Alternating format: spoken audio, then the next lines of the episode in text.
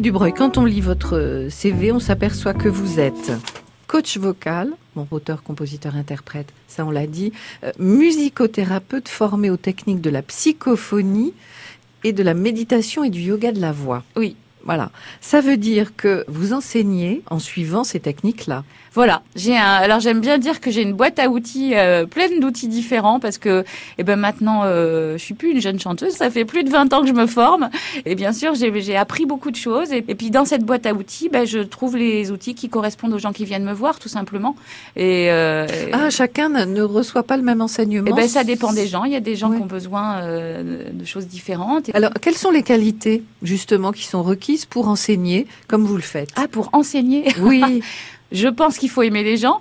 J'imagine quand même que c'est la première grande qualité. Il y a une forme de disponibilité à avoir. Et puis après, les grandes qualités d'un enseignant, j'espère les avoir, hein, mais euh, euh, je pense que c'est euh, c'est une compréhension justement que, que c'est d'abord la, personne qui vient nous voir qui compte et qu'il ne s'agit pas de faire de lui un clone de nous-mêmes et qu'il faut vraiment comprendre de quoi il a besoin, le sentir et, lui offrir des outils pour le voir grandir, progresser, comprendre, se réaliser dans, dans sa voix puisqu'il s'agit de voix. Mhm. Oui, puisque là on parle de la voix dans tous ses états. Voilà, c'est une formation professionnelle hein, que j'ai créée qui n'est pas destinée aux, débutants là pour le coup c'est plutôt destiné à des, à des gens qui ont déjà euh, un mouvement avec le chant euh, fait, mais qui veulent se perfectionner pour pouvoir euh, le marquer dans leur CV, cette compétence-là. Quel plaisir trouvez-vous à transmettre comme ça votre savoir, hmm. à aider les autres alors, je pense que c'est la même raison pour laquelle j'ai voulu être artiste. Hein, c'est vraiment le lien aux gens.